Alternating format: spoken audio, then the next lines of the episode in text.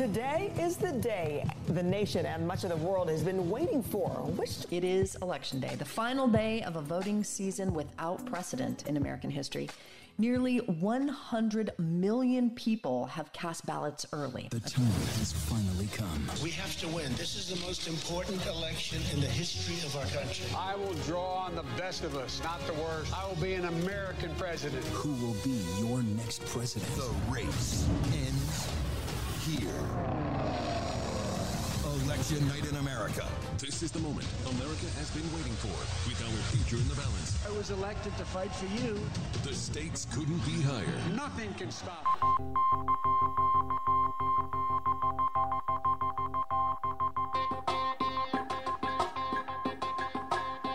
This is a fraud on the American public. This is an embarrassment to our country. We were getting ready to win this election. Frankly, we did win this election.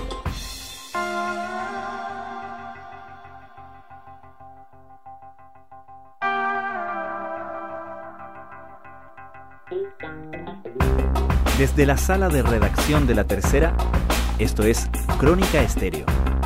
Cada historia tiene un sonido. Soy Francisco Aravena. Bienvenidos.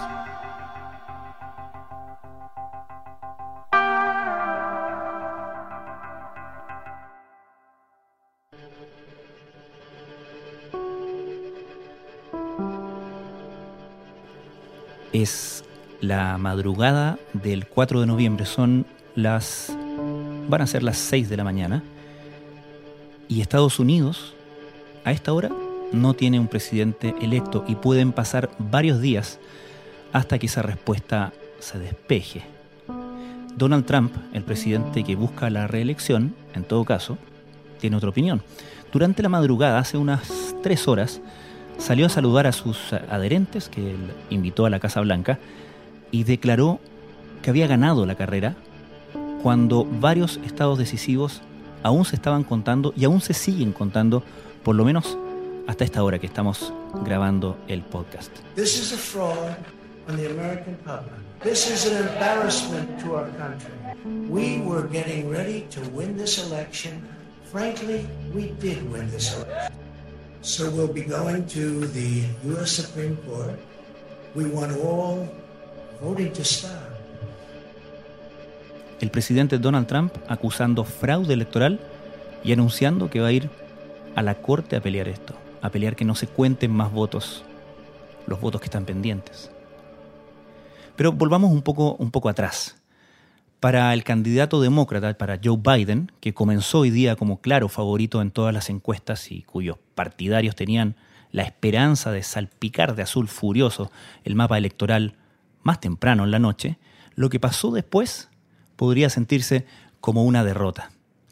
Porque a medida que los estados que Trump ganó en el año 2016 iban pintándose de rojo y destrozando esa ventaja que Biden tenía en esas primeras encuestas, el fantasma de lo que pasó hace cuatro años se empezaba a instalar en sus adherentes y también en el resto del mundo que miraba cómo Trump parecía estar haciéndolo de nuevo.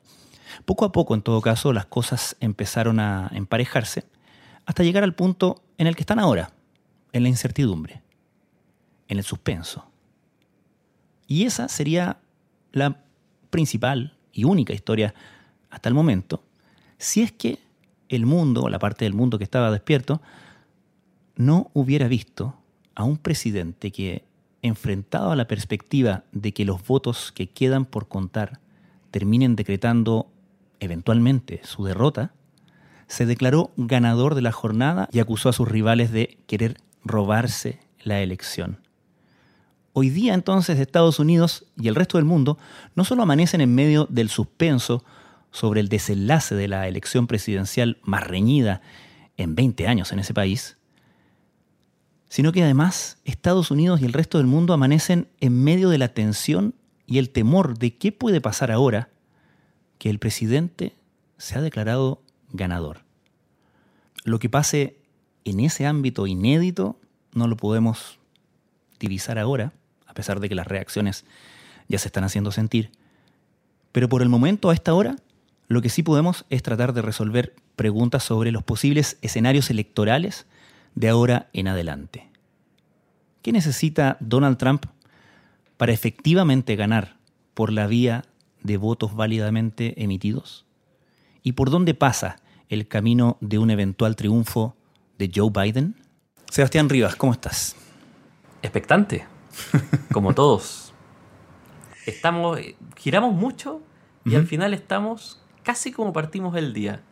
Pero esperando. Fue, fue una vuelta una vuelta llena de suspenso, ¿no? Absolutamente. Nunca una elección había sido tan vertiginosa en términos de los conteos y quizás tan imprecisa por este factor de la forma en que se cuenta con un escenario donde hay mucho voto anticipado, voto del día, se mezcla todo. Eh, tuvimos en, en, cosa de minutos algunos estados que cambiaban 10 puntos eh, a favor de uno, a favor de otro, se daban vuelta. Pero lo curioso es que al final llegamos a lo mismo. Cinco estados clave, un conteo pendiente y Joe Biden con posibilidades intactas de ganar, Donald Trump con un camino para retener la Casa Blanca. A ver, son las 6 de la mañana. Hemos estado toda la noche acá. Estamos en la oficina del director del diario, que espero que no llegue a trabajar tan temprano, para que no nos eche. Resumámosle un poco a nuestros auditores qué pasó y en qué pie estamos. ¿Quién va ganando? No sabemos. lo, que, lo único que sabemos es que este era un escenario previsible. En las organizaciones que se hace de cómo vas a trabajar, de cómo se planifica, siempre en las elecciones estadounidenses, al menos en todas las que me ha tocado cubrir, y ya son cuatro, cinco, tú tienes el escenario de que no haya resultados. Es una posibilidad. Claro. ¿Por qué? Porque a veces, sobre todo lo que ocurría era que había uno o dos estados donde el conteo era muy estrecho.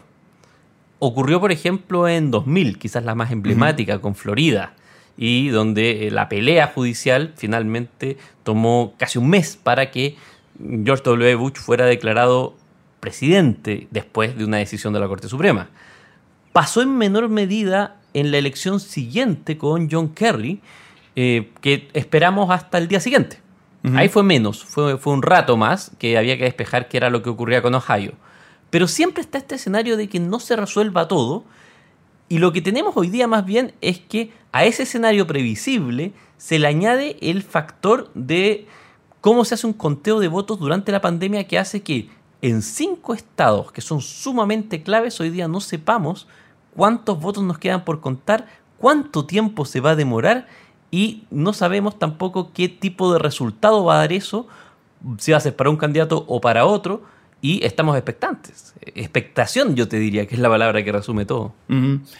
Ahora, eh, concretemos un poco, un poco el asunto. Estos cinco estados que están todavía por, eh, por definirse, ¿cuáles son? Los cinco estados que están por definirse son Wisconsin, Michigan, y Pensilvania en la parte de lo que se denomina el medio oeste y hacia el sur de Estados Unidos hay dos estados que quedan pendientes, Carolina del Sur y Georgia. Carolina del Norte. Carolina del Norte, perdón, Carolina del Sur ya se definió. Eh, ¿Qué es lo que ocurre? Estos estados estaban dentro de los pronósticos como que iban a ser disputados.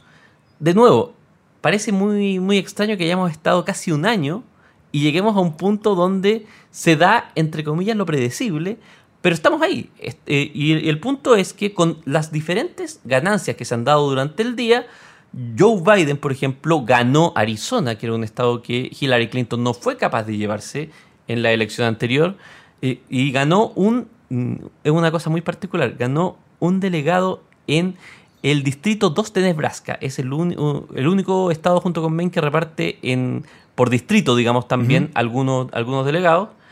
Pero aparte de eso, digamos, con ese escenario, Joe Biden lo que tiene que hacer es ganar dos de esos estados. Dos entre Wisconsin, Michigan, Pensilvania, Carolina del Norte y Georgia. Si los gana, es el presidente. Cualquiera de esos, de esos estados. Cualquier combinación tienen que ser dos. Y de esos estados, ¿cuáles tiene más probabilidades de ganar eh, Joe Biden? Vamos a estar conversando mucho, mucho rato y yo te voy a responder lo mismo. No se sabe, pero te voy a explicar por qué no se sabe. ¿Por qué no se sabe? Porque ignoramos cuánto voto exactamente queda por contar del voto por correo que, es- que se hizo anticipadamente. Hay estados como Pensilvania, Wisconsin y Michigan donde ese voto recién se empezó a trabajar, a, a abrir y a contabilizar hoy día. Por legislaciones internas no podían hacerlo antes.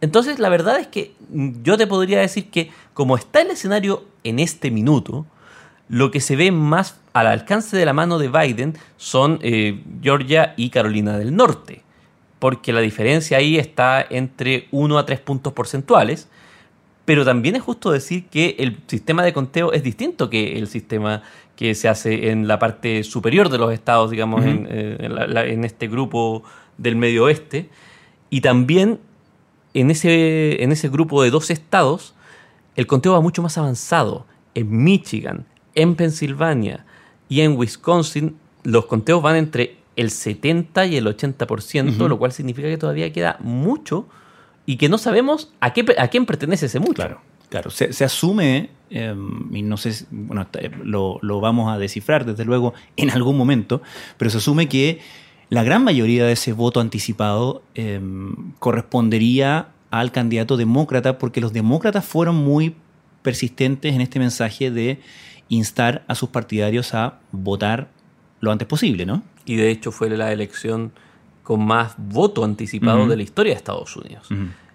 Uno podría Más de su- 100 millones de más votos, 100 millones de votos. Uno podría hacer una inferencia de que efectivamente, si es que el voto que queda por contar es este voto anticipado, y si es que este voto anticipado además está asociado a bolsones urbanos, es decir, está ubicado en grandes ciudades como por ejemplo Pittsburgh y Filadelfia en Pensilvania, en Detroit eh, en el estado de Michigan, Milwaukee en Wisconsin y Atlanta en el estado de Georgia, esto podría ser buenas noticias para Biden. En esos estados y esas ciudades específicamente, su performance ha sido bastante buena, o en eh, ciudades similares y estados similares.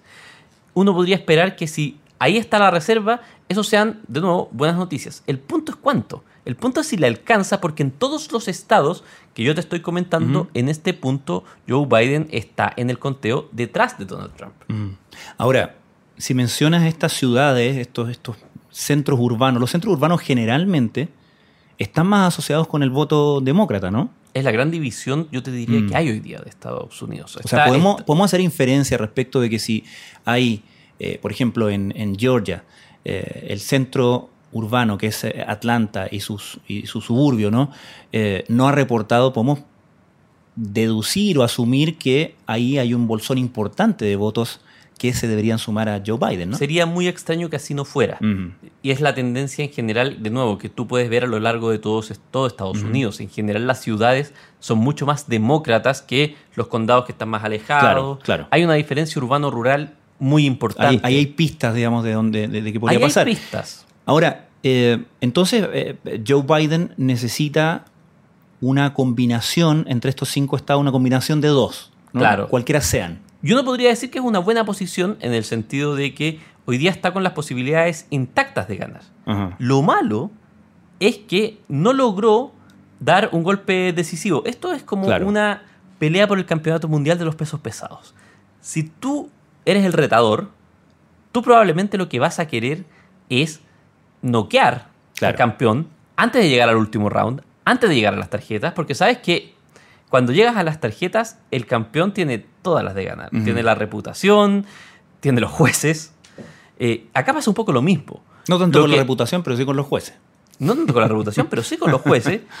Y pasa también que, a ver, Donald Trump se ha venido preparando para un escenario así de disputado, generando una serie de informaciones o desinformaciones a lo largo de los últimos meses que apuntan a que le podrían, entre comillas, robar la elección. Algo muy insólito, siendo el presidente, la autoridad que se supone que tiene que eh, procurar que el proceso sea lo más claro, transparente eh, posible, ¿cierto? Que sea él que desde hace mucho tiempo que viene denunciando fraude. Pero antes de ir al- al- a ese punto, ¿no? porque creo que es un capítulo aparte, para cerrar el tema de escenarios electorales, eh, ¿cuáles son las combinaciones que necesita o que necesita Donald Trump para ganar limpiamente por los votos.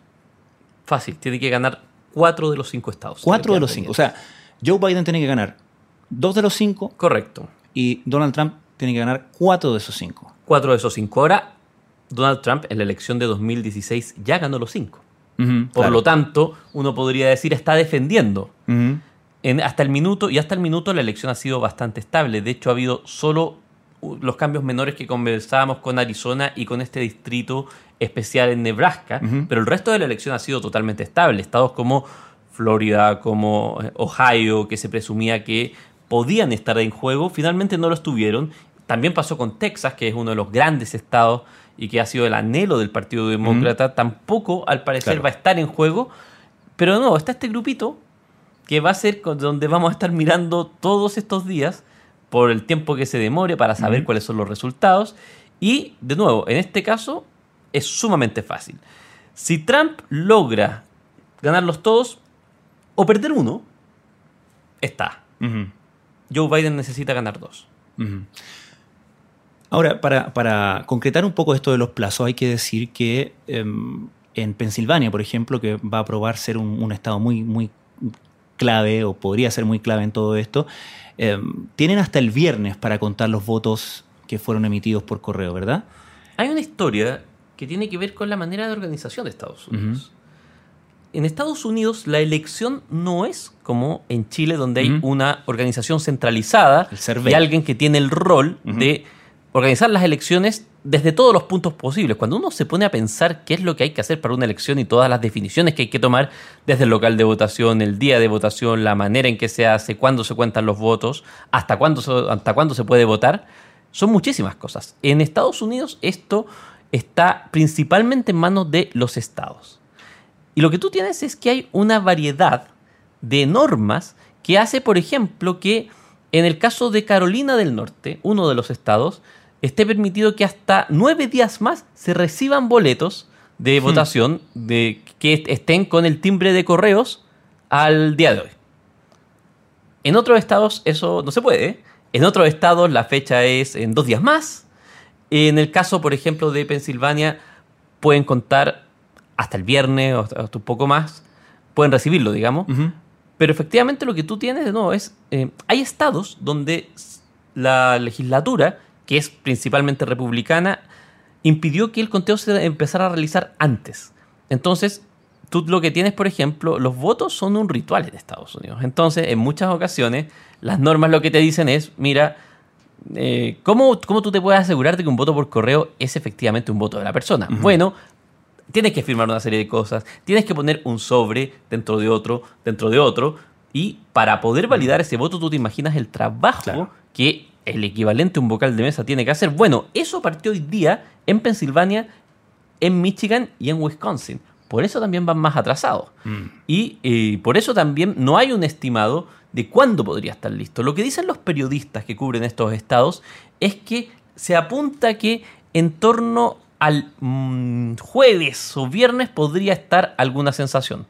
Eh, es distinto que lo que ocurre, por ejemplo, con eh, Carolina del Norte o con Georgia, donde podríamos tener una aproximación probablemente durante esta jornada.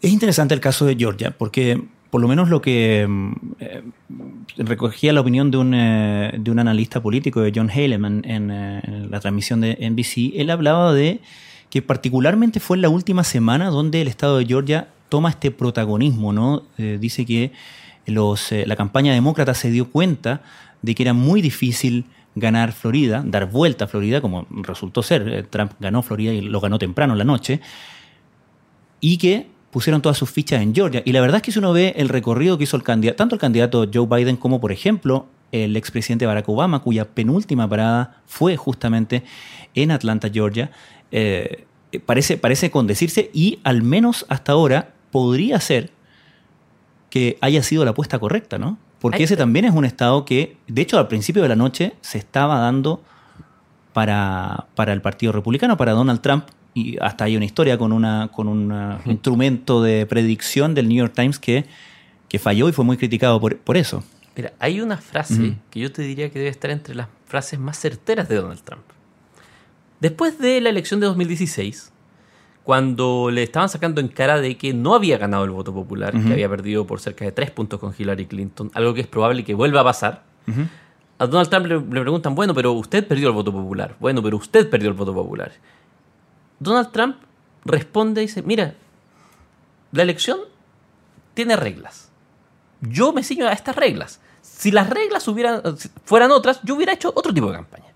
Y eso es una verdad no solamente para Trump, sino Claro. para explicar todo lo que ocurre estas coreografías en una elección donde que verdad es, de verdad es en calculador en mano. Lo que tú dices, por ejemplo, de Georgia, te demuestra cómo está todo medido porque tienes que hacer eh, ejercicios eh, de eficiencia. Por ejemplo, California, que es uno de los grandes estados de Estados Unidos y que te da 55 electores, el que más da, no tuvo prácticamente ninguna visita de un candidato a lo largo de la campaña.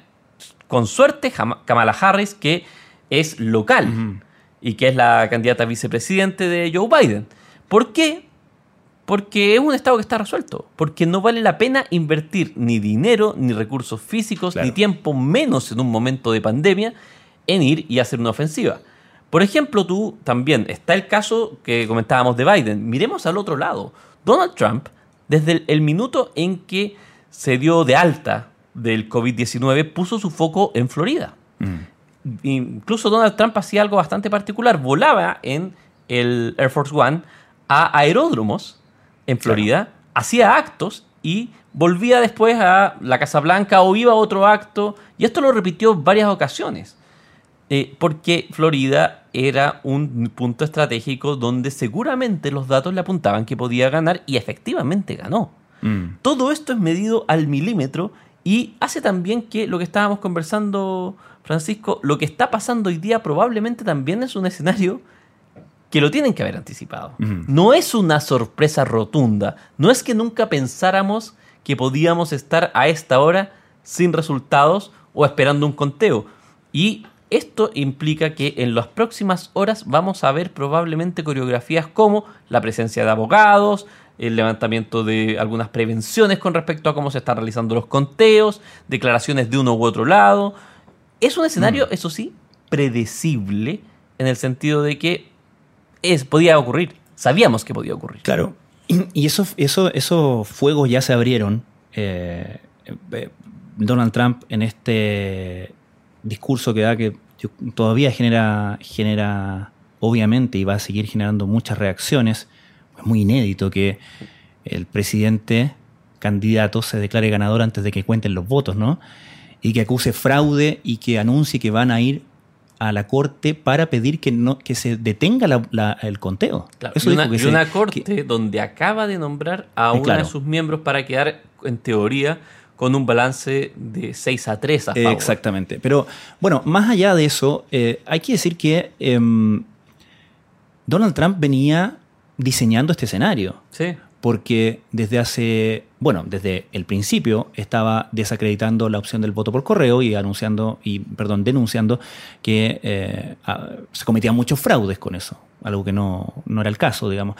Y luego, em, hace algunos días, no sé si, no sé si alcanza a ser semana, cuando la Corte de Pensilvania le da e, el permiso, en el fondo, al, al- al Estado para que cuente después del día de la elección los votos emitidos y enviados por correo y le da plazo hasta el, hasta el viernes 6, ¿cierto?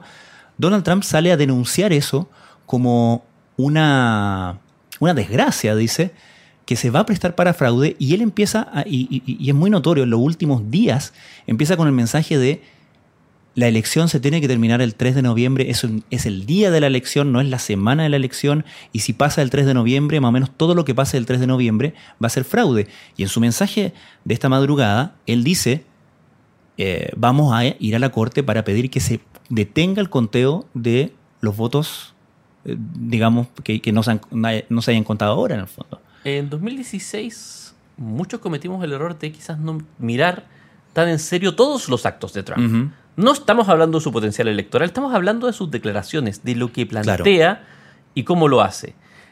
Lo que vimos hoy día en la noche, lo que vimos en esta madrugada, estaba completamente telegrafiado. O sea, Mm. nadie puede acusar Claro. que no tenía advertencia de que Donald Trump iba a tratar de hacer de alguna manera, palabras más, palabras menos, lo que hizo, que es declararse ganador, pese a que no se han contado los votos en cinco estados y pese a que hay a lo menos una duda razonable de si ganó los estados Claro. o si los va a ganar con las proporciones de voto que quedan por contar.